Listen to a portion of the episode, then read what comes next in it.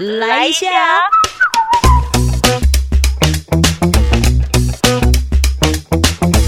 欢迎收听周团来一下，我是周九。我们今天周团要来练功一下，主题叫做“想象中的行销与真实世界的行销有什么不同”。今天就邀请到了他，不只是工作上班。连他当时在当学生的时候，研究所的论文都是以这个美妆的行呃行销行为为这个论文主题。他是谁？他是简单行销 Joyce。他自己为什么要叫简单行销？我觉得等一下一定要让他好好的来跟大家说明一下。Joyce 你好。Hello，大家好，各位听众大家好，个人也是周赏的听众，很开心 今天有机会出现在这边，跟大家聊聊天，这样。然后我是简单的行销，我是 Joyce。其实简单它是一个保养品的品牌，然后它呃现在目前就是在这个保养品担任这个呃也算是网络行销的一种，对不对？对，没错。然后，因为其实我也有一些听众朋友，他可能也是做跟行销有关的工作，所以我就想说，可以邀请你，就是来跟大家聊一聊。我们先来直接讲好了，针对你的工作来讲，呃，想象中的行销跟真实世界的行销到底有什么不同？很多人认识行销的时候，可能会因为一些影集，那像譬如说之前很红的《艾米丽在巴黎》，会让人家以为说，哎，行销就是穿着很漂亮、光鲜亮丽的样子。好有一些有趣或是天马行空的点子就可以被采纳，但其实实际上的行销有很多执行面的考量。那穿着其实也不一定会这么的，譬如说光鲜亮丽啊，或者是其实实实物上有很多需要解决的任务是比影集中困难以及复杂很多的。比如说我举个例子好了，很多人想到行销，尤其是刚刚说的呃那个社群行销、网络行销，第一个就想到那个小编。嗯，应该九九厂应该会想到小编吧？对，我那我想反问你，你你如果想到小编，你最直接会想到是什么的小编呢？最你觉得最有名的小编是谁？最有哦，全脸，对，全脸小编。但其实我不知道九九厂知不知道，其实全脸小编不是一个人，他是一个广告公司，一个非常在业界非常有名的广告公司，帮他去操作的一个人物的代表的人设。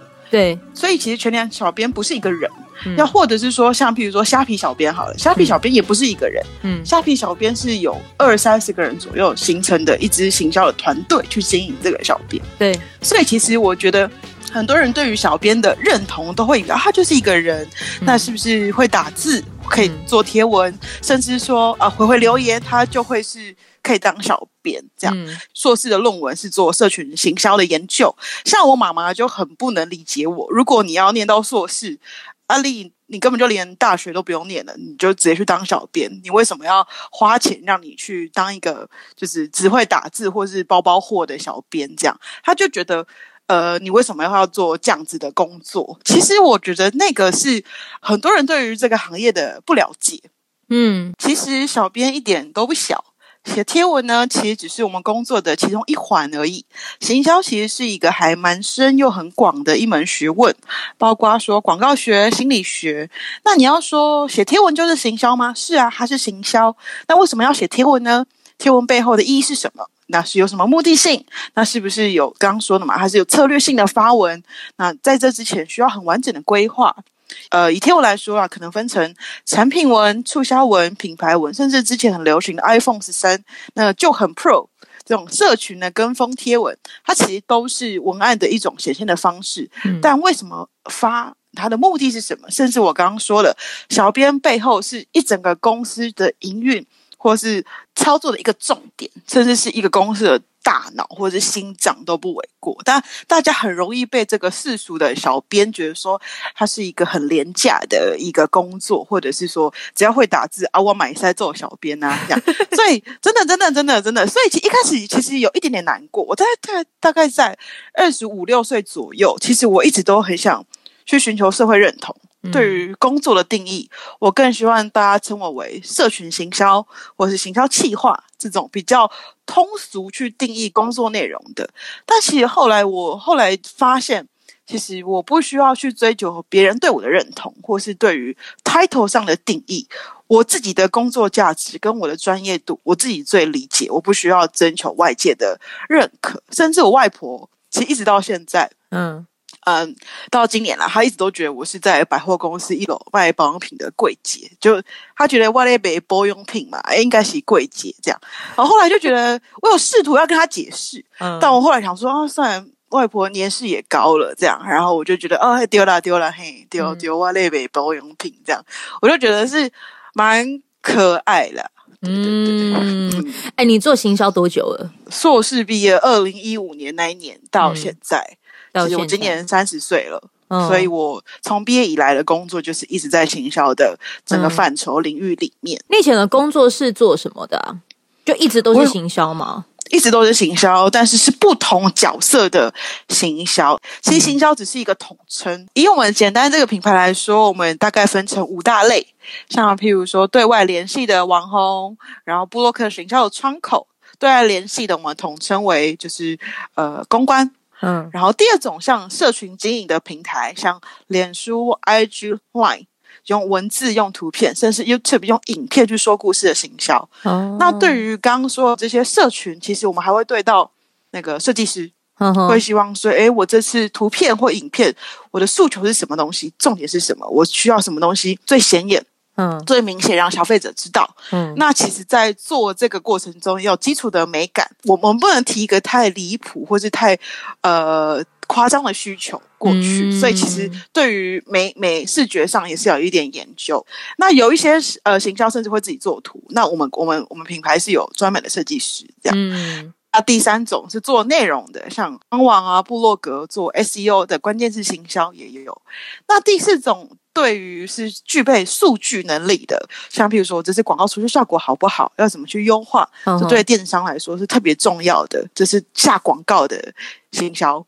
那第五种我觉得比较有趣的是售后关系的维系、维护管理、CRM 管理。因为有些品牌是差异长线经营，有一些是短线，就是卖你一次啊，反正下次不会遇到你了，就不再追求再次回购的。那我们的品牌比较是长期经营，那其实每一次的接触就只是一个接触点，然后慢慢的更让消费者了解你。那你会因为一个东西好用，拉近顾客跟品牌之间的距离。我相信你应该更。更有这个体会吧？对我有，可是我真的很想问哎，哎，Joyce，你以前小时候啊，你有一个能力，就是会把一个比如说你喜欢的东西，然后告诉人家说有多好，这样吗？因为因为我举例我自己来讲，我觉得我其实有时候主持外场的时候，当那个外场啊，他可能希望能够就是设立一个挑战给我，就是一元竞标抢标拍卖，嗯，我其实是可以卖到非常好的价格。然后在现场是直接很像用那种画玲珑北扎塞，我不知道你有没有听过？对哦，夜市就是那种。其实我家里以前是在做这个的，嗯嗯。然后我爸可能他就是会直接拿着一个藤条，然后把他要卖的东西放在前面，就这样直接拍说“鸡马贼”，好哇哇哇贼，然后现在开始几口几口慢慢的画。就是他，他是会有，而且喊到一个好价格，我就把一个小东西要送给人家。那个可能是我小时候对于人与人之间的互动，跟可能对于推荐我喜欢的东西，或者是推荐一样产品，这是我对小时候有的连接。你自己有没有曾经就是在你还没有进入到这个工作领域之前，你有做过这个行为？我有这个，应该是说我以前就是，譬如说我想买一个香水，我觉得哎很便宜哎，什么家在特价啊，我就会跟我同学说。哎，你要买这个香水吗？现在很便宜，你要不要一起买？你要不要一起买？你要不要一起买？我就找了二十个人，所以我扛了二十盒香水，然后我没有收钱，我就真的是领了拿了钱，然后直接去去买，然后回来就说：“哎，来。”你的货来了，然后你要想，其实香水不便宜，虽然不到一千块，可是因为那时候我好像才大一大二吧，然后我就买了二十盒，所以其实对我来说金额是有一点高的。嗯，然后我就自己去买了香水，甚至有一次有一个保养品的厂商来我们我来我们学校摆摊，然后我就女生爱美嘛，我就买了一片面膜，结果很有趣，就面膜我用了之后。我敷脸，脸没有什么感觉，可是我后来把剩下的那个液擦在小腿上，就我睡觉的时候，我小腿交叉的时候，我的腿滑掉了。我说哇，好鼓励哦！然后呢，我就我就问我同学要不要买，可是因为面膜有点贵，那一片好像也是学生的时候一片九十九什么的，还是有点贵。对后来我就说我说，几块钱的面膜是贵的。我觉得五十元以前就贵了，可我那时候嗯我真的不不夸张，我买了一片九十九元。嗯然后我我想说同学不买嘛，我说老师你要不要一起买？这样老师就说这个好用吗？我就在讲台上伸出我的腿，哎、不是那时候是下课，嗯我就拉起我的小腿，就说老师你摸，老师就说好滑哦，我说老师要不要买？老师说好，我要五盒。哇塞！哎，各位我本来就是一个，啊，你说你本来就是一个什么？我本来就是一个很像李长博，嗯，就是我不敢修急啊，姆哥我我想要把事情做好，甚至我是一个拿到好东西就会迫不及待跟大家分享，然后我也没有想说要收钱，也没有想说要怎么样，我只觉得哇，这东西怎么那么好用，我一定要就是跟全世界说。好，听众朋友听到关键字了没？当你突然就是对于某一件事物是你自己发自内心的喜欢，然后你会好想要分享给全世界知道。连我们家的比比现在也很想对这个话题好像有兴趣，是不是？哎，我们家狗在叫。对，当你有这样子的行为跟心意出现，而且你做的是开心的，你已经是成为一个行销人了。我觉得是诶、所我觉得以，这个非常重要。对你已经是个行销人，可是我跟你说，就是你也许以前不会知道说这样子的行为是能够帮助你赚到五斗米的，而现在如果你刚好有这样子行为的时候，你希望为你这个行为在增幅、在做一个正增强的话，那也许很多现在市面上有的一些行销的工作，它是刚好符合你这个个性的。我接下来就可以再问的更深入一点的，做行销工作。具备的特质，除了就是你刚才讲的，就是分享这件事情，你接下来一定要有所谓的那个专业的增幅嘛，对不对？你在讲的过程，嗯我去帮我们家狗狗开门，好不好？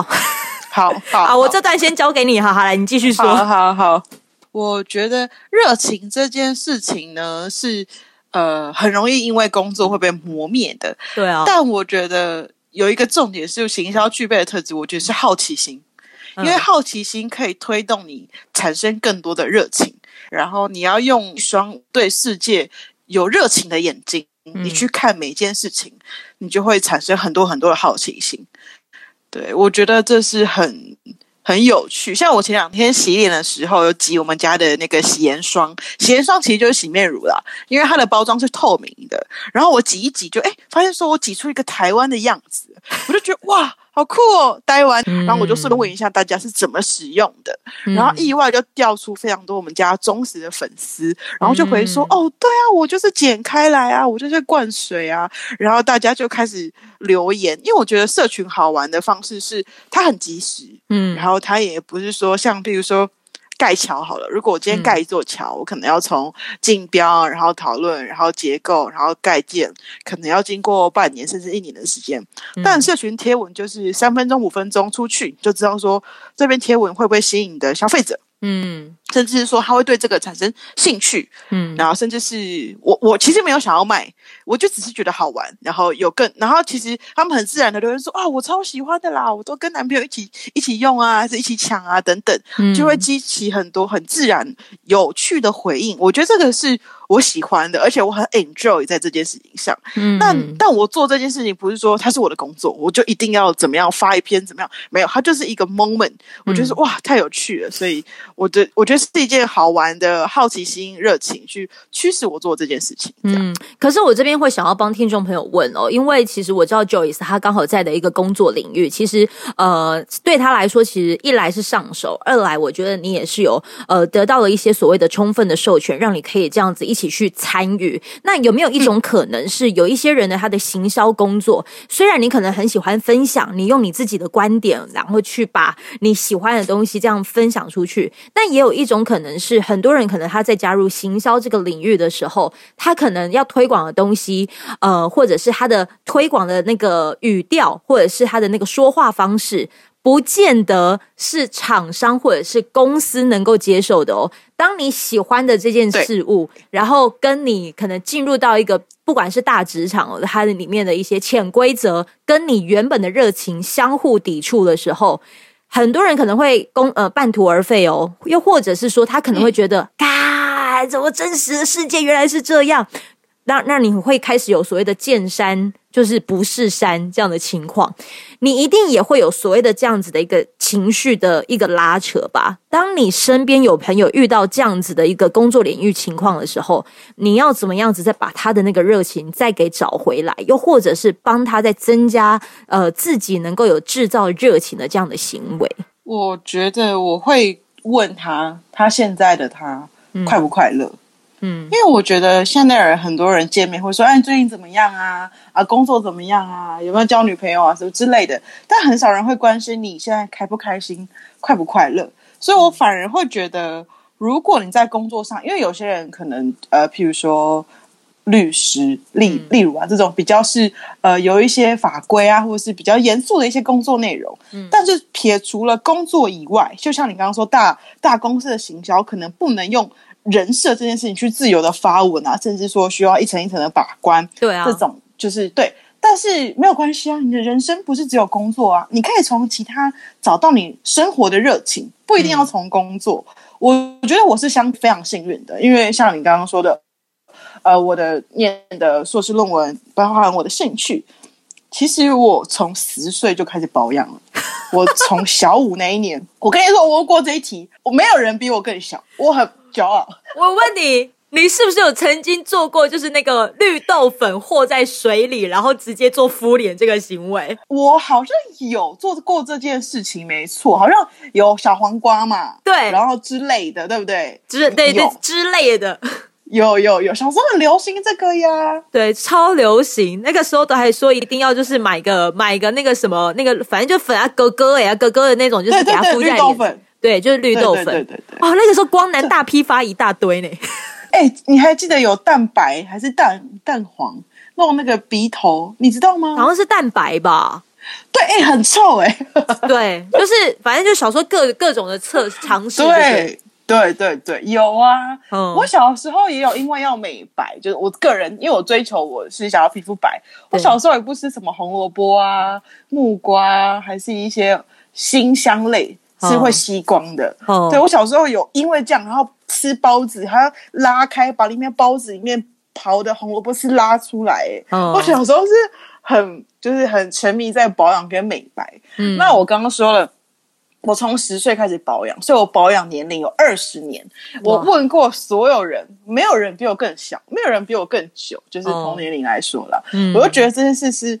蛮好玩的，那所以我觉得少数你能在工作一直维持自己的热情，甚至你的热情是跟你工作是一样的，我觉得相对是很幸运。但如果不是，我相信大部分人不是。但也没有关系。如果你可以从工作以外的生活取得平衡，找到你热情点燃的地方，譬如说，如果有人很喜欢爬山，有人很喜欢去冲浪啊、潜水啊，你可以趁着工作以外的时间去好好做这些事情。我觉得也很不错。重点是那个时候的你快乐吗？如果你是快乐的，就算你的工作不能获得那么那么多的热情，但是你对于其他地方去获得充足感，其实也 OK。嗯，其实我还是会比较鼓励我身边的人啦，就是体制内当可能没有办法给你足够的养分的时候，你也许可以让自己尝试一件事情，就是寻找体制外能够让你支撑下去的力量，因为体制内呃，也许可能让你的呃，不管是精神状态还是情绪，容易会有耗完的时候，可是。你为什么还要选择在这体制内？一来你可能不管是为了所谓的金钱现实，可是里面一定会还有让你甘于辛苦的理由。你就是找到那个甘于辛苦的理由，然后我以美妆来讲好了，好，如果你可能兴趣是爬山，你兴趣可能是游泳，你说不定可以就是因为爬山这件事情，然后再思考到哪一些的保养品，其实它在爬山的过程当中，如果我出门之前上了这一些的保养品，它能够让我在爬山的时候，让呃，就是会可以比较干爽。你看是不是也可以延伸到你的工作当中？它又刚好是你的灵感的。对对，我还蛮常从工作中。应该是说，我蛮常从生活里提取一些灵感或想法放进去。像你刚刚说爬山这个，我记得我有一次跟我的那个同事出去，就是台东，嗯，然后那天就因为我们其实待在台北很少，我很少外出，然后一整天在台东就是晒太阳啊，然后风吹啊什么的，就一回去我们就敷面膜，嗯，然后敷完面膜之后，我就说，哎。我脸怎么好像摸起来跟平常不太一样？然后我就说，哎，你摸我的脸，怎么好像跟平常不太一样？他就摸一摸，就说，哎，你好像那个大卖场的那个裹着保鲜膜的猪肉，因为很崩，你知道吗？哇，它很。崩，然后很滑又很紧，他就说：“呃，你好像那个裹着保鲜膜的猪肉。”我就说：“你这个我要怎么写贴文？”我就说：“你这个我写的可能大家想的会想说啊。”敷完会变猪肉吗？这样我就觉得很很有趣，但是我就很忍不住想要在这个直播的时候跟大家分享，就是我就觉得这个都是很好玩或很有趣，这种可能不太能写成贴文分享。那如果只是从直播或者聊天过程中就分享这件事情，我觉得会是蛮好玩的一件事情。嗯嗯，就是他从这个国小五年级就开始有在做保养这件事，他自己也可以很自傲的讲说，关于保养的这个的历程。可能已经有二十年的时间，然而我觉得他更觉得，嗯，某部分也是因为你的特质，所以就是吸引了这一些你好像看似会觉得很幸运的东西，就是朝向你而来。不管是可能工作领域也好，或者是同事的互动，跟你可能呃呃遇见的人也好，我觉得可能就是因为你的特质，所以其实就会。就就把这些都给吸引来了，于是你刚好也就是也在了美妆保养产业做行销。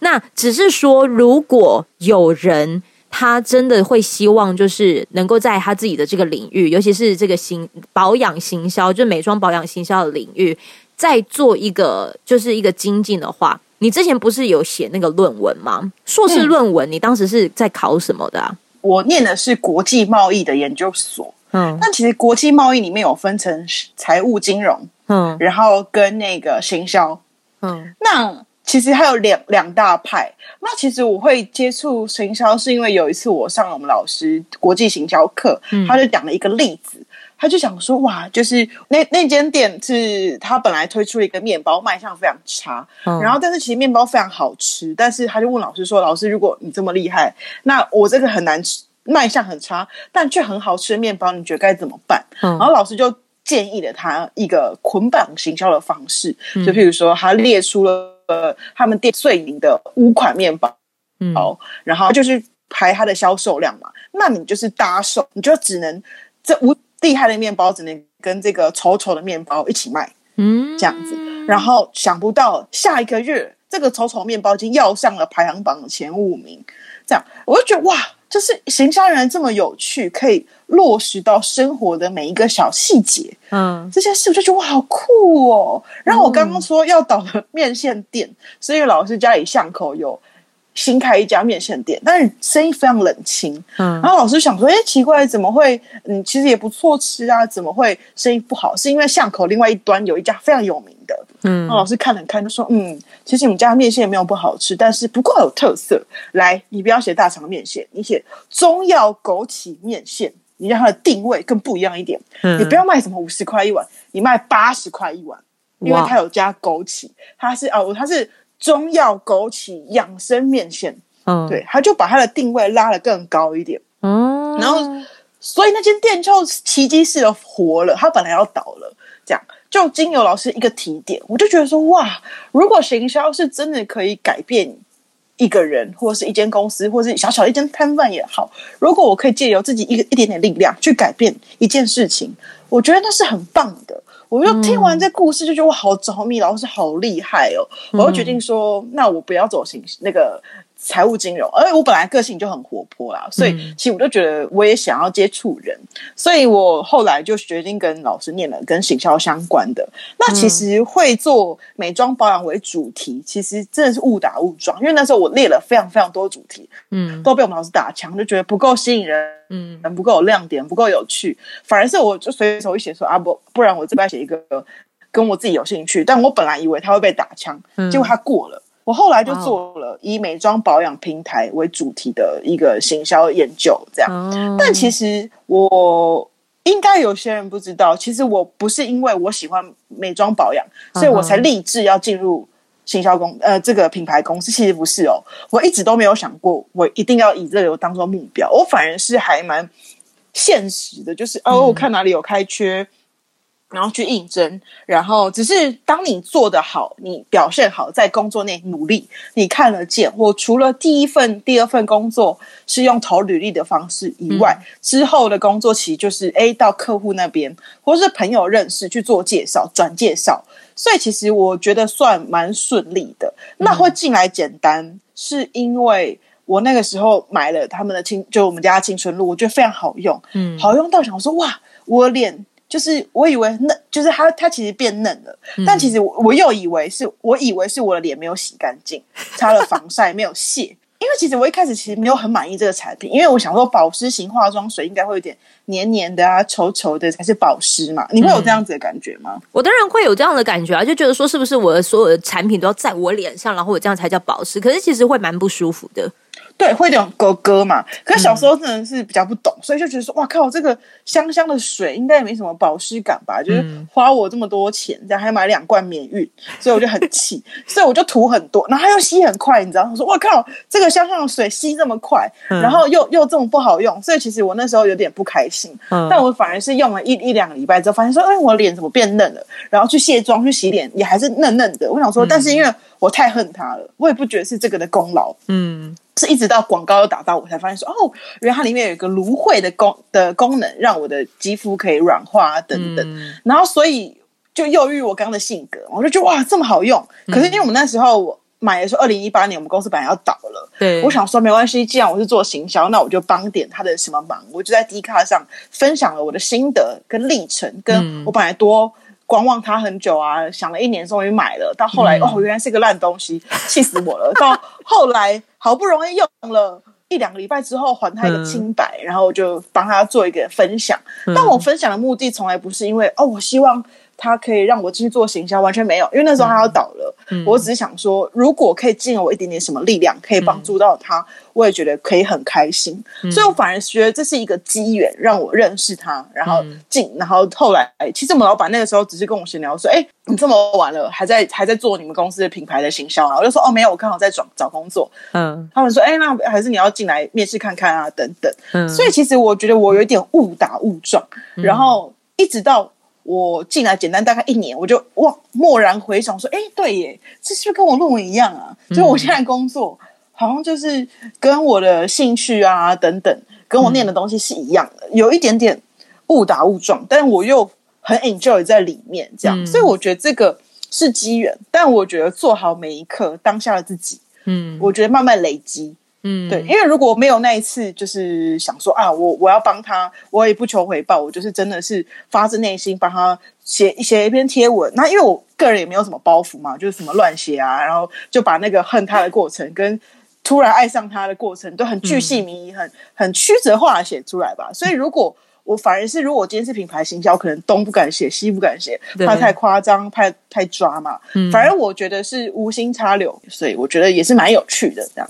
嗯，这个真的是你的经历耶，所以我觉得就是你其实已经用你自己的生命历练了，就是也做到你所谓的想要用行销这件事情，不管是改善生活也好，或者是让更多人知道好东西也好，这是你一直身体力行在做的事。可是因为我其实有很多不少的听众朋友，他可能现在目前也还在读书，或者是已经要准备大学毕业要开始找工作。你以你自己过来人的经验哈，我现在出一题。如果你能够回到你的学校，你学一个技能，就是多学一个技能，帮助现在的工作，你会觉得那个是什么？如果是形象这个工作，我觉得说故事的能力，我觉得非常重要，因为我觉得所有的课很少会上是说故事这件事情，因为像譬如说，你就是拿麦克风说故事嘛，嗯，那社群行销可能是用图片搭配文字，那如果有人用文字，有一种可能是作家，如果是用。影像可能就是导演，但其实说故事的能力，我相信不是只有形象。像我刚刚说的，啊作家、导演，甚至是作曲家，如果用音乐，这又不一样。音乐人，所以其实我觉得会说故事这个能力是在很多行业都适合的。所以我还蛮希望，如果我可以回去，呃，过去的话，我很希望大学里面可以有一堂是教会大家说故事的课，这样。嗯，那。至于我个人，我还蛮希望。我以前很喜欢一堂课，叫气管的个案分析。气管的个案分析，对。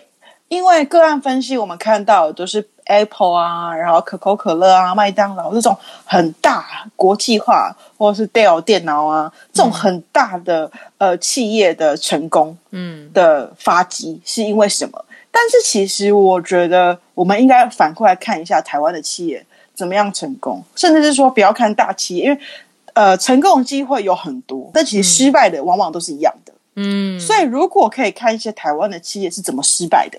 嗯，然后原因是什么？我们来细细的追究这这些一样的原因，然后不要重蹈覆辙，我觉得会更好。所以我蛮希望个案分析这件这这个课可以以台湾的企业为主。曾经看过一个报道，如果你真的要在就是二零三零年还能够就是存活的下来，你必须要做到一件事情，就是利他共享。嗯嗯嗯嗯嗯嗯，利他共享，它会是未来能够让你在这个不管是哪一个行业或领域，它是能够让你再继续把那个生存的时间再拉长的一个很重要的核心状态。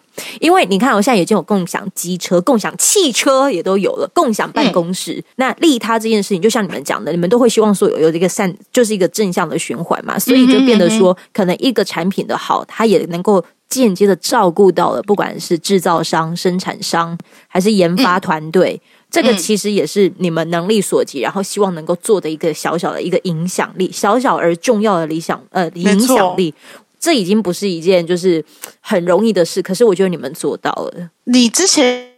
是不是有一集是采访台南的那个创办，有一个台南的产品的创办人，他是不是也有在做这件？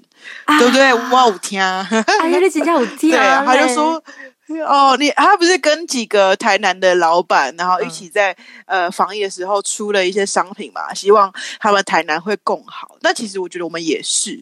那其实像我们公司，像那些比如说玻璃瓶啊、瓶器啊、纸材啊等等，然后。包含外箱这种，你可能不 care 那个箱子是哪里制作，因为其实你也摸不出来。嗯，但其实我们在那种你看不到的小地方，嗯，甚至那个贴纸哦，那个那个其他。地区可能那个一一条零点一啊，我们用一个三块，就是那种差很大很大。那数目一大，三块就算数目一多，其实也是非常多钱的。我们都一直有秉持到初衷，这样我觉得这个是我个人还蛮钦佩我老板，就是一直维持初衷这件事情。这样，所以我我觉得选择好的老板、好的公司文化，那跟你的价值观有没有符合这件事情？其实非常重要的。好啦，在我们的最后呢，其实也要来跟大家就是来询问一下哈。你放心，我一定会有人让你时间，就是可以讲一讲你们最近在做什么事。对，简单简单，创办人万岁。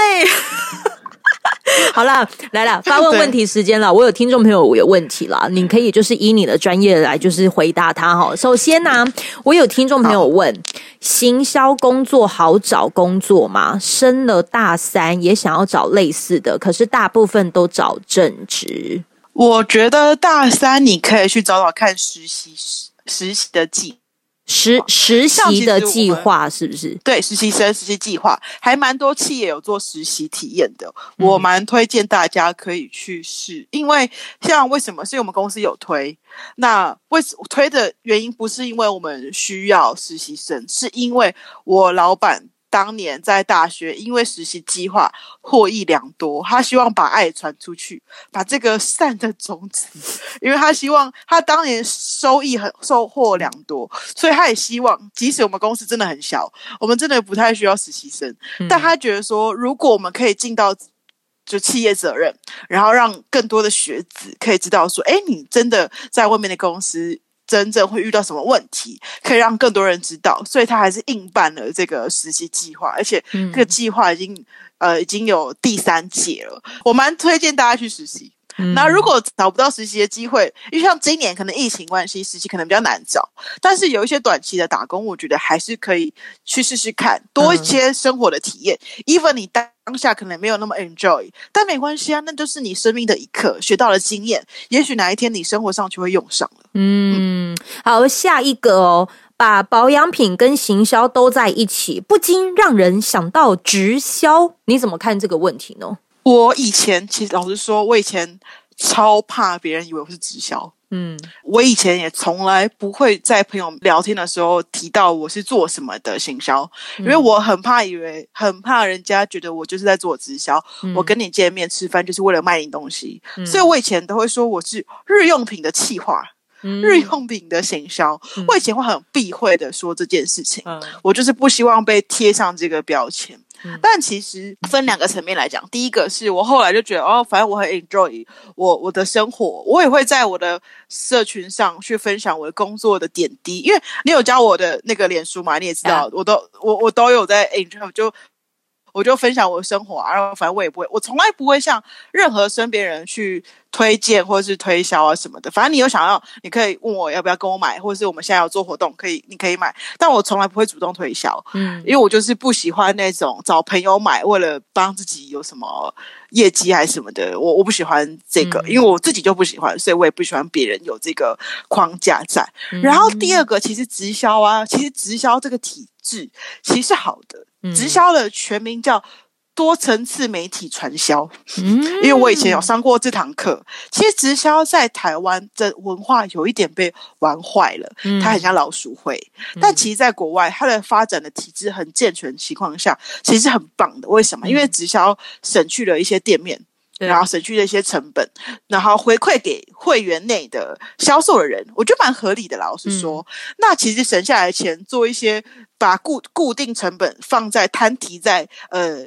收益上，我觉得没有不好，而且重点是产品的好坏。消费者一定超有感，有些的那个直销，它的那个产品，我真的以我自己可能曾经有的那个经验来说啊，它那个产品的精致度反而会很高哎、对啊，嗯所以其实我觉得没有一定的就是不好。老实说，其实我替直销讲讲话，虽然我刚好像前面说我不想被人家误会，可是就是因为在台湾，他的体制有一点被玩坏了，但是想要还他一个清白，在国外他其实是呃建立很不错的一个制度，这样。嗯，很棒的回答。来下一个哦，呃，一有没有动物实验？二有没有懒人保养品一瓶搞定？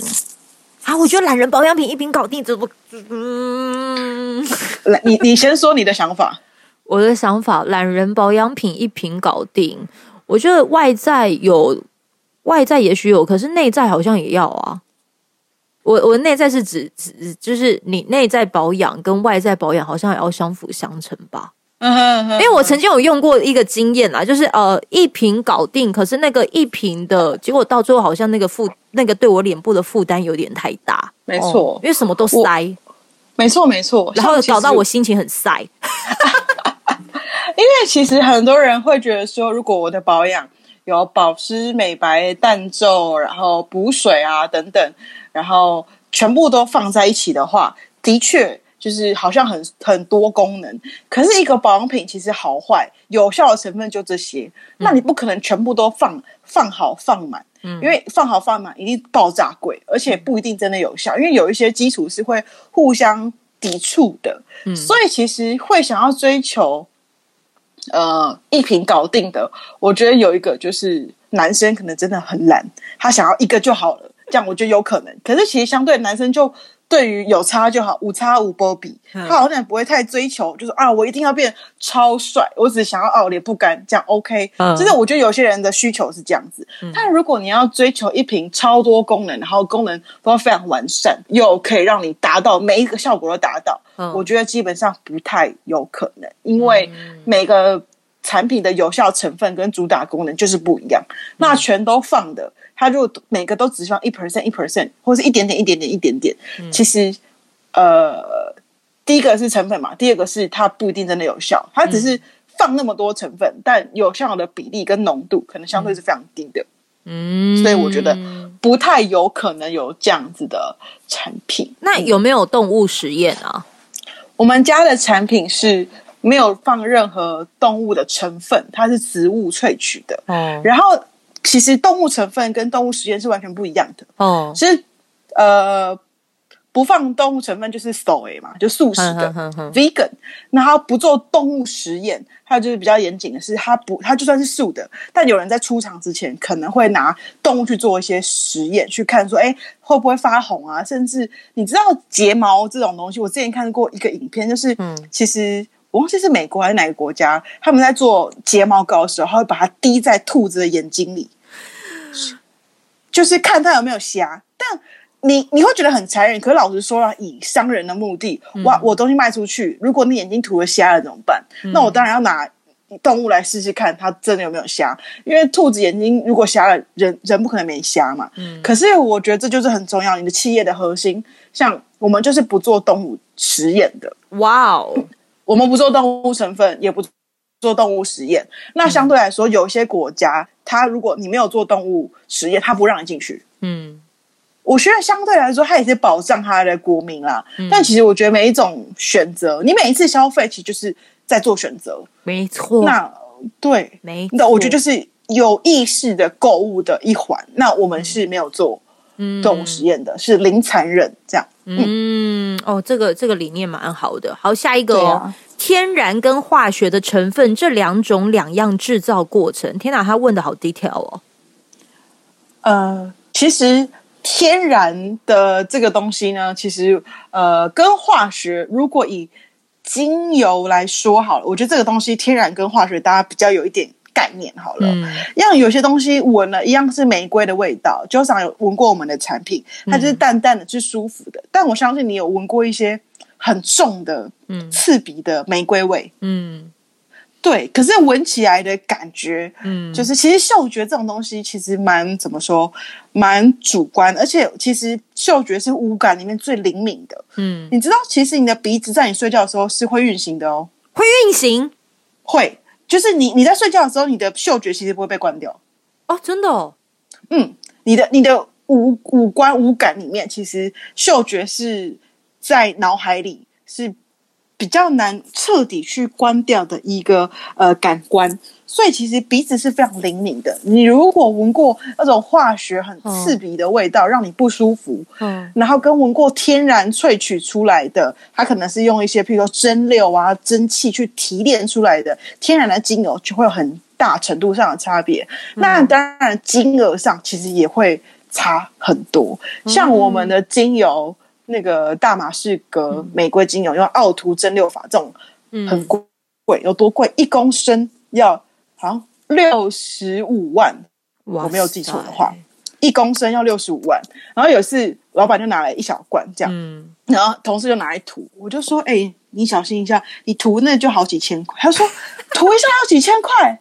我说：“对啊。”他一公升要六十五万，你不知道吗？他说我知道一公升要六十五万呢。我说你的数学是不是不好？嗯，你一公升如果六十五万，你涂两下就要几千块了，你知道吗？他说哎，对我数学真差，这真的是不要乱涂。可是我觉得这是很有趣的啦。所以其实很多东西是在于你提炼的方式，嗯然后跟你是用譬如说高温去萃取，去破坏它的本身。的香味啊，还是其他用比较天然的方式，或是用合成的化学，其实我觉得在成本上有很大的呃考量。这样子，我觉得这也是每个企业的选择啦。对啊，就是看看你要选择。你刚讲了所有的那些行为，就是已经是在选择的开始了啦。对，那你的选择其实也就是就是你你的支持的那个品格，其实都已经显现在。在你的选择当中了，没错。最后哦，还有一个问题就是，管道手法很多，能事半功倍的练功要素有哪一些？我自己可以先回答：事半功倍的练功要素没有。你那边不要在那边走捷径。我回答是不是太直接？你说人生有没有事半功倍的练功方式？还是说人生吗？他在问的是管道手法，就是能事半功倍的练功要素啦。他应该是我不讲的，不管是行销还是还是人生还是各种，我一直都觉得捷径好像也只能短暂。当然，现在的科技可以帮助你的一些行为，就是在更加便捷。那比如说扫地机器人好了。对它这个可能就已经是一个让你的生活事半功倍的一个方式。对你可能就是善用科技嘛，让你的生活事半功倍。好，可是问题是你多出来的时间你要做什么？如果他本身一是一个不会规划时间的人呢？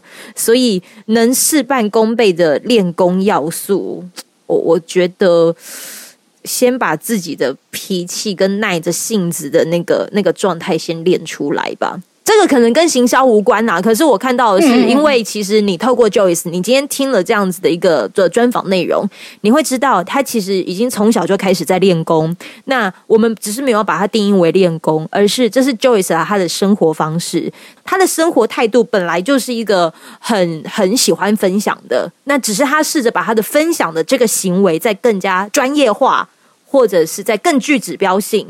那自然而然，他就会希望能够透过他的行为，再去找一些更能辅佐他分享这样的行为，再更加强大的一些方式。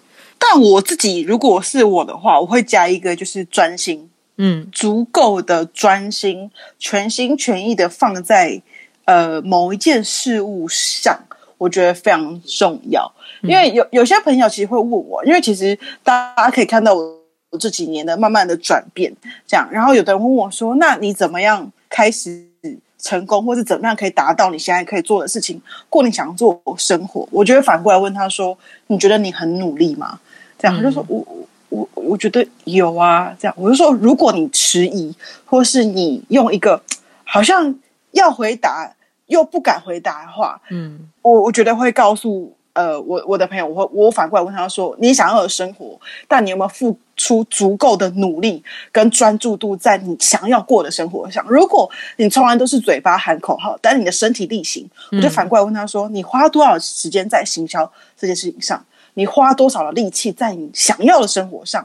我我就反过来问他，一直没有达到一个你百分之百的投入，然后你只是妄想着别人。”你想要过得跟他一样的生活，但你从来没有看到他背后多少的力气去成就他今天的生活的时候，我觉得你会过度的去羡慕，或是想要找一些捷径。嗯，那我觉得你就应该好好的付出，even 你今天可能还是没有达到。但我觉得你是很 enjoy 那个过程，以及你已经尽力了这件事情，嗯，我觉得是非常重要的。这个社会其实还蛮需要有一些声音是告诉你 enjoy 的过程，当然这过程当中一定会就是呃各种的酸甜苦辣啦，对。可是我觉得人生难免酸甜苦辣嘛，可是你看酸甜苦辣也是有甜呐。对，真的，对啊，但你一直都在把你的焦点专注在那个苦、个辣、苦、酸啊，可能都是你不喜欢的味道。哎呀，所以我觉得没错，对，就就就是看你要看哪一个啦。哎呀，哎，今天没错没错，你今天你今天今天算是讲你很多故事哎，对啊，而且你刚刚在讲的过程当中也讲到你们现在在周年庆是不是？五岁，没错，已经是五岁，而且二零一八年才能倒掉。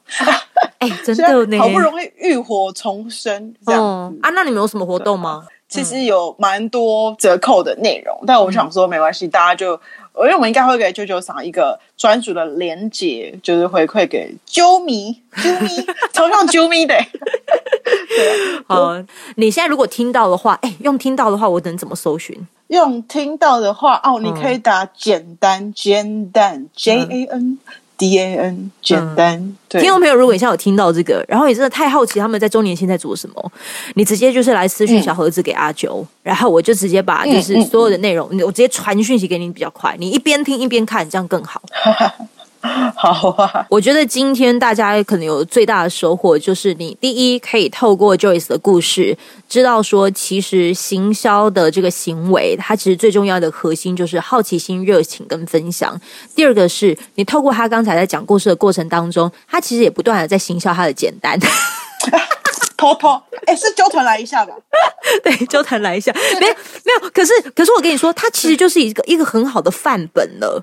就是我们是在透过在对谈的过程当中，让你在知道他其实也在做行销的行为，所以你如果耳朵够精明的话，你是可以听得出来的。最后就是我们如果把这个东西就是透过交流，然后你还可以听到最后的时候，才知道说哦，其实听众的问题刚好都是他能够回答出来，你也可以看得出 Joyce 的专业度，听得出来他其实真的有在这上面下功夫。